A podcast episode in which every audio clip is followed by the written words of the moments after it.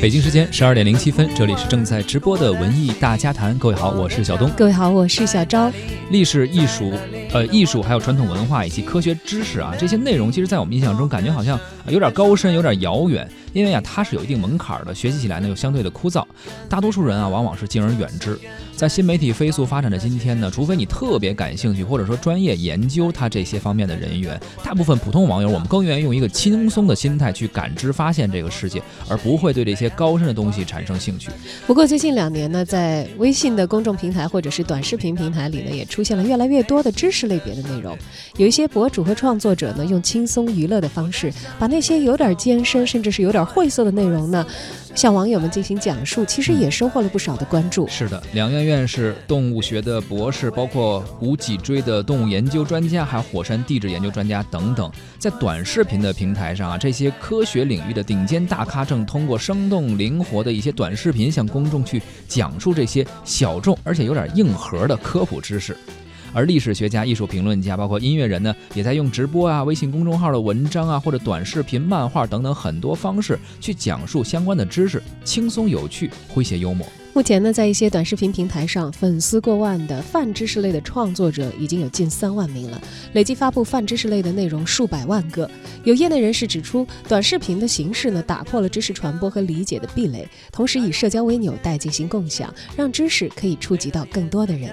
本期节目呢，我们就聊聊啊，利用新媒体，尤其是最近很火的短视频这个方式，进行文化传播和知识普及的事儿。欢迎您在收听节目同时呢，也参与到我们的互动，聊一聊。哎，您都看过哪些短视频？啊，还有机会获得我们赠出的电影票。七月二十九号的十九点，百老汇影城北京东方广场店，文艺之声观影团会超前点映电影《烈火英雄》。如果您想成为免费观影的一员，现在就发送您的姓名加上电话加上《烈火英雄》到文艺之声的微信公众号，即可参与报名抢票。说爱你闭上眼，跟随他，跟随他。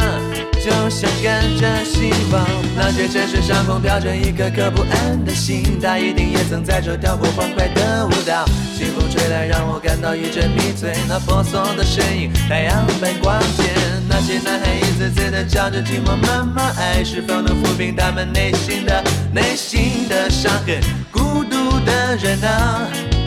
我带上你走，boy boy boy isolation，拜拜拜拜拜，one night stand，dancing no way，don't don't don't don't don't be afraid boy boy boy isolation，拜拜拜拜拜，one night stand，dancing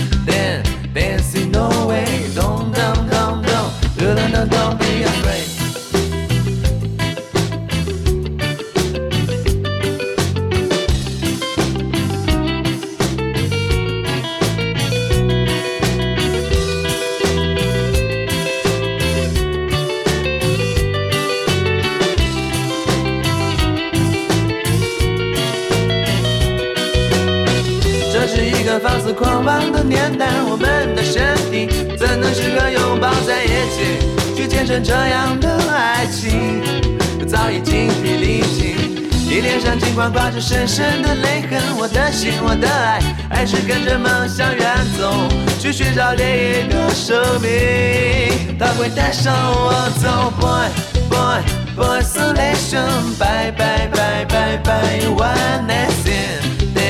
dancing no way, don't, don't, don't, don't, don't be afraid, and boy, boy, boy, isolation, bye, bye, bye, bye, bye, one night stand, 飞，咚咚咚咚，嘟啷啷啷，飞呀飞。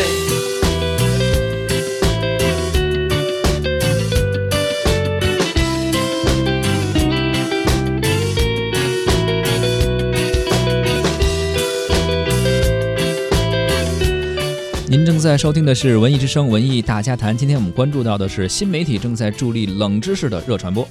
中国科学动物研究所的动物学博士陈瑞是中国石炭纪科学团队的负责人，在他的账号“动物学博士”上啊，记录了他和团队踏遍世界的科学考察足迹。在亚马逊的丛林呢，陈瑞是拍摄到了窝蛱蝶，哎，这种蝴蝶的翅膀上啊是天然就带有着数字八十八的图案。视频一出啊，也是获得了五百多万的阅读量和十多万的点赞。此外呢，住在南美洲丛林的树洞里，以小鸟为食的世界上最大的蜘蛛，马来西亚最美的蝴蝶——红颈鸟翼凤蝶，以及世界上最大而且毒性最强的蚂蚁子弹蚁，这些世界上罕见又神奇的动物，也为网友们打开了新世界的大门。很多网友留言感叹说：“原来世界上还真的有这么神奇的动物存在。”经济参考报曾采访科学顾问陈瑞，他说啊，如此一个大流量的短视频平台是进行科学普及传播的非常好好的舞台，严谨而又不失趣味性的科普内容，借助短视频的全民影响力，以寓教于乐的方式呢，帮助公众更加去了解身边的地球。动物学的知识呢，也是每个孩子都喜欢的内容，它可以以孩子认知世界、追寻更好的知识作为最好的材料。从口耳相传到文字书籍，从广播电视再到移动互联网，知识的内涵。和传播方式都在不断的进行演变，在今天的移动互联网时代呢，人们和知识的关联就更加的密切，而且更加日常化了。一方面呢，每个人都可以参与到知识的生产和传播活动当中来；另一方面呢，移动互联网的便捷性也扩大了人们主动去获取知识的空间。短视频的兴起也是一个很好的例证。以短视频为纽带的知识分享和连接，在拓展知识边界的同时呢，也让知识普惠逐渐接近到现实。近半年啊，一些短视频平台的科普作者增长达到了百分之七百六十七。一年来呢，相关内容的创作者发布了超过一百三三十二万条的。科普短视频累计播放量呢，也是超过了一千六百七十八亿次。二零一九年初呢，清华大学新闻与传播学院、中国科学报社与字节跳动联合发布了《知识普惠：短视频与知识传播》的研究报告，共同探讨了短视频在助推知识普惠过程中发挥的作用和价值，也提到了短视频只是传播的呃，在这个传播过程中的两个优势点。首先呢，是短视频制作是非常便捷的，而且门槛会比较低，加上民众的文化教育水平呢也在不断的提高，普通人参与创作的热情呢会被充分的激发出来，来自不同背景的人呢都可以发挥所长，传递经验和知识，而直观的拍摄手法以及口语在大众知识传播当中的回归，也使得过去啊不太容易用文字表达的个人生活经验和技巧可以被生动的呈现出来，可以说用短视频传播知识更加贴近生活，而且和带有这个文字。字的叙述方式来进行知识传播呀，他们有着不同的趣味性。没错，而第二个优势点啊，就是它强调知识获取的便利性，通过生动直观、寓教于乐的亲民方式，知识获取和理解的门槛啊比较低。以往的一些传播啊，这个壁垒都被打破了。呃，从长的形式到短的形式，以点的传播知识啊，更加符合现代更多的人对于这个媒介的消费习惯，也是非常有利于知识的获取。而说到知识的新媒体传播，时间。先往两年前推啊，微信公众号正红的时代呢，呃，有很多的像历史博主啊，他们会用一些生动可爱的漫画去讲述一段又一段的历史故事，网友可以跟着作者的节奏，不太费脑子就了解到一些有趣的历史知识啊。还有像意外艺术在内的一些这个代表着艺术类知识含量的一些微信公众号，他们呢是通过音视频加上图文的方式，向网友们普及各个门类的艺术知识，用的也是轻松的语言讲艺术的故事，道理其实差不多啊，用的都是新。型的媒体样式去向大众传播知识，对，包括我们之前老提的什么知识付费呀，有一些人拍一些视频去讲一些公开课呀。其实无论是传统文化还是历史，包括现在的科学和一些呃科普知识啊，呃，因为短视频又出来了嘛，等于是现在是短视频成了新媒体的一个风口，大家其实都是在用那种信息流加新媒体，现在是短视频这种形式掀起了一个数字内容发展的新浪潮。一方面呢，短视频的形式可以让知识变得更加的易于理解；另一方面，短视频的创作门槛相相对低一些，更容易激发普通人参与创作的热情。根据中国通信院的数据显示，二零一八年短视频的用户的使用时长在移动互联网的总时长上占比超过了百分之十，仅次于即时通信。而说到知识文化内容在新媒体环境下的当代讲述和传播，我们也请到了青年作家《山海经》教全的作者刘迪川。近年来呢，他也一直在专注于历史文化以及相关知识的新媒体传播研究。文化是传播的文化，传播是文化的传播。最近这几年啊，我发现身边有两个变化，一个是打开抖音、B 站，还有中国广播 APP 等等新媒体上传播传统文化的内容越来越多了；另一个呢，是身边从事传统文化研究或者传统文化从业的朋友，在新媒体上发声，甚至是开节目啊、开公开课的人越来越多了。很多传统文化确实找到了新的传播途径，这对传统文化和新媒体而言，其实都是好事。呃，那传统文化想要实现传播或者是传承，我认为不外乎两种方式，一种就像我刚刚说的，传统文化去拥抱新兴的传播载体；那另一种呢，是传统文化改变自身的文化功能，比如像传统戏剧的主要源流。元杂剧，那它本身就来自于民间。蒙古人在中国实施这种种族的等级制度，那原来南宋统治区的士大夫就变成了闲散文人，呃，元杂剧就是他们自娱自乐的东西。明清的戏曲来源于这个，那它本身呢就是文人的游戏，是民间的流行文化。它之所以流行呢，就是因为戏里有英雄，有爱情。那柴米油盐里没有，四书五经里也没有，而这些却是人们向往的东西。但是今天呢，还会有人会为这些去听戏吗？呃，会有人会因为想听故事，但是又不认识字才去听评书吗？肯定不会有了。因为仅就故事的体验而言，《九州缥缈录》和《长安十二时辰》确实更精彩。那我们依旧听戏，去听评书，想要的已经不再是故事本身了。而是韵味，哪怕是故事里的韵味，这就是文化功能的改变。实际上啊，传统文化并不是由时间界定的，而是由历史界定的。它不仅仅要向社会求传播，还要向历史谋传承。从这个角度呢，其实刚刚我所说的这两种方式，一定又是相辅相成、不能割裂的。比如，我们说一说《诗经》，《诗经》中有很多诗作。特别是国风，它在诞生之初大多是民歌，老百姓呢口口相传，用声音来唱，那它根本上就是歌，它不是诗，因为没有文字去记录它。后来人们用文字把歌词记成了诗，孔子又汇编，把它纳入了儒家经典。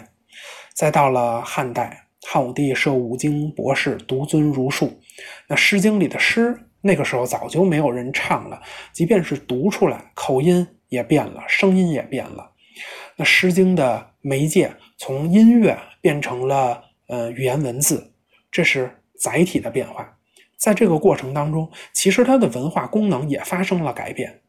比如国风，国风当中有很多讴歌爱情、追求爱情的情诗，到了汉代呢，就被汉儒解读为刺史。啊，普遍解读为刺史，也就是抨击时政、渴望明君。那情诗的文化功能从抒情变成了宣教，这种定位到了理学兴起，发展到了巅峰。嗯，而到了今天，我们再去读《诗经》，我们用音视频的方式去重新呈现《诗经》，也一定会将宣教的《诗经》。再重新变回抒情的、审美的，呃，《诗经》。今天呢，呃，我们处在一个特殊的时代。今年呢是五四运动一百周年，晚清以来一直到今天，我们的历史和中国的文化处在一个细看很渐进，远看又相当恢宏的变革期当中。一百年前的五四运动其实刚好就是一个标志性的拐点。最近的这一百多年以来啊，文化上的古今之变，所谓的新与旧的对抗，其激烈程度在中国历史上其实是相当罕见的。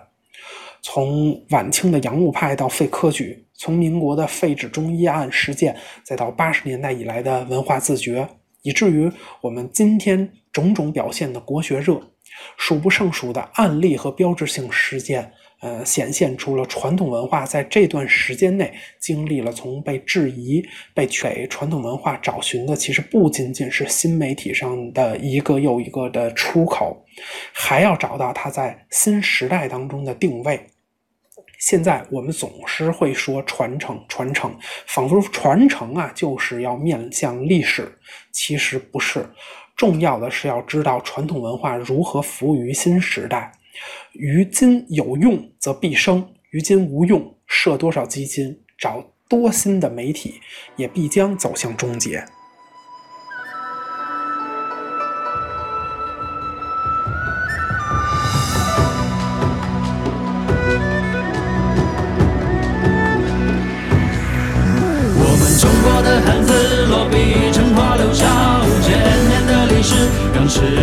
的认识。我们中国的汉字一撇一捺都是故事。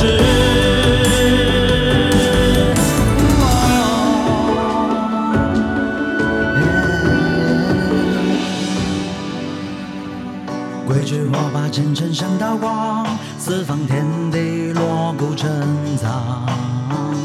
古人伤心生意变恶良，八小诡计魑魅魍魉。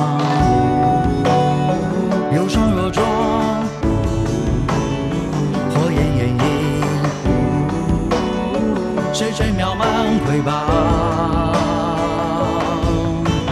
重重接力沆瀣一气，踽踽独行，醍醐灌顶，绵绵挂叠，凤尾龟臬，龙行大大，犄角旮旯，娉婷袅娜，涕泗滂沱，闹闹不休，不浪不游。啊，多阶叠写，耄耋饕餮，囹圄呑语，奇语趣语，有恶无玄，无恶不全，积累回回啊，咋解决？执法藏笔，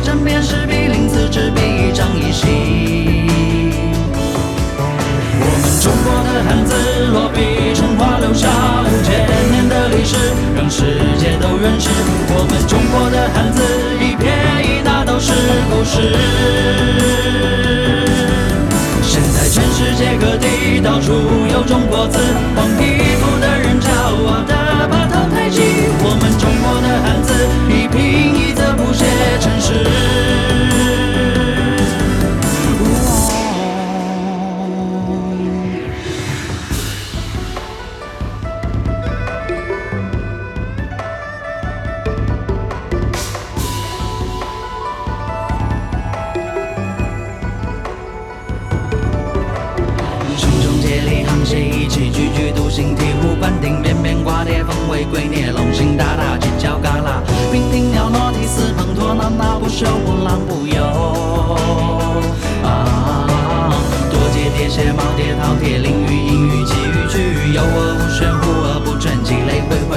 解决？执法藏笔，针砭时弊，临此执笔，一张一行。我们中国的汉字落笔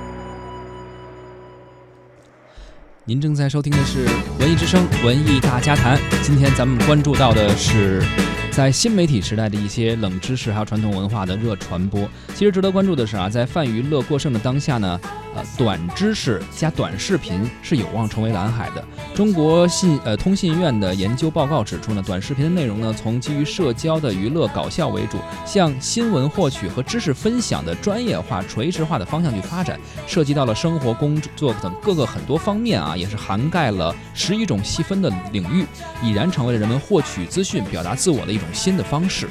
相信在未来呢，利用新的媒体进行知识传播，占领新的领域和空间来传递我们的文化价值，它的应用也会越来越广阔。创新和运用好各类的传播平台，让公众对于不同领域的知识有着更多的了解和互鉴，而不是限于固有的刻板印象里。我觉得这个可能是当下我们在网络生活当中可以值得注意到的一点。Cuando le